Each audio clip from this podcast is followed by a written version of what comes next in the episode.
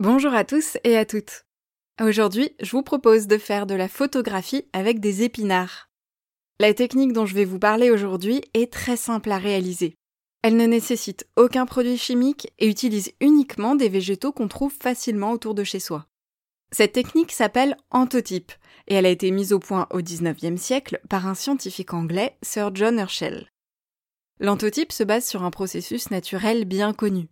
La chlorophylle, qui donne leur couleur verte aux plantes, se dégrade progressivement au soleil et passe du vert soutenu au jaune pâle. En étalant un jus de légumes sur un papier et en en recouvrant certaines parties, puis en l'exposant au soleil, on peut donc faire apparaître une très belle image. Alors concrètement, je vous conseille de faire un premier essai avec des épinards. Leur jus très vert se prête vraiment super bien à cet exercice. Donc vous broyez vos feuilles d'épinards au mortier, puis vous les passez dans un filtre à café pour récupérer leur jus. Enfin, un vieux collant peut tout aussi bien faire l'affaire.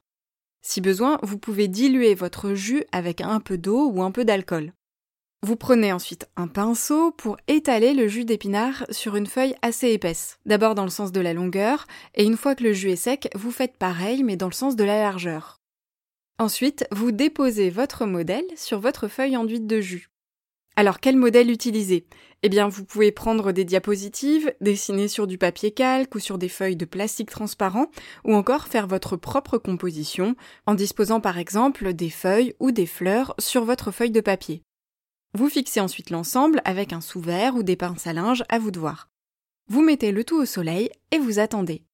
La lumière va décolorer progressivement le jus d'épinard et au bout de quelques heures, vous pourrez découvrir votre photo. Une fois votre œuvre terminée, évitez quand même de l'exposer au soleil, car vous risqueriez de la voir disparaître en quelques semaines, voire même en quelques jours parfois. Bien sûr, il n'y a pas que les épinards dans la vie. Le jus de betterave fonctionne aussi très bien pour cette activité, mais globalement vous pouvez tester plein d'autres végétaux comme le cresson, la framboise, euh, la rose ou encore les fans de carottes.